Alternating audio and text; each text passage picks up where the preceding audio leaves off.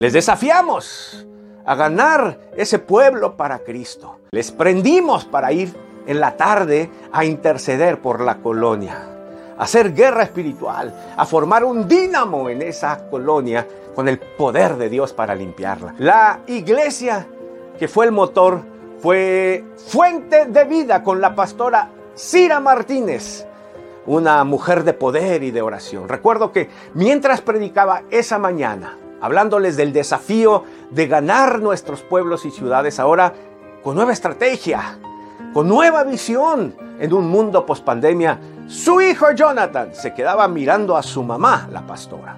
Posteriormente en la comida nos dijo, eh, su hijo nos dijo Jonathan que le decía a su mamá, ves mamá lo que te he estado Continuará. diciendo.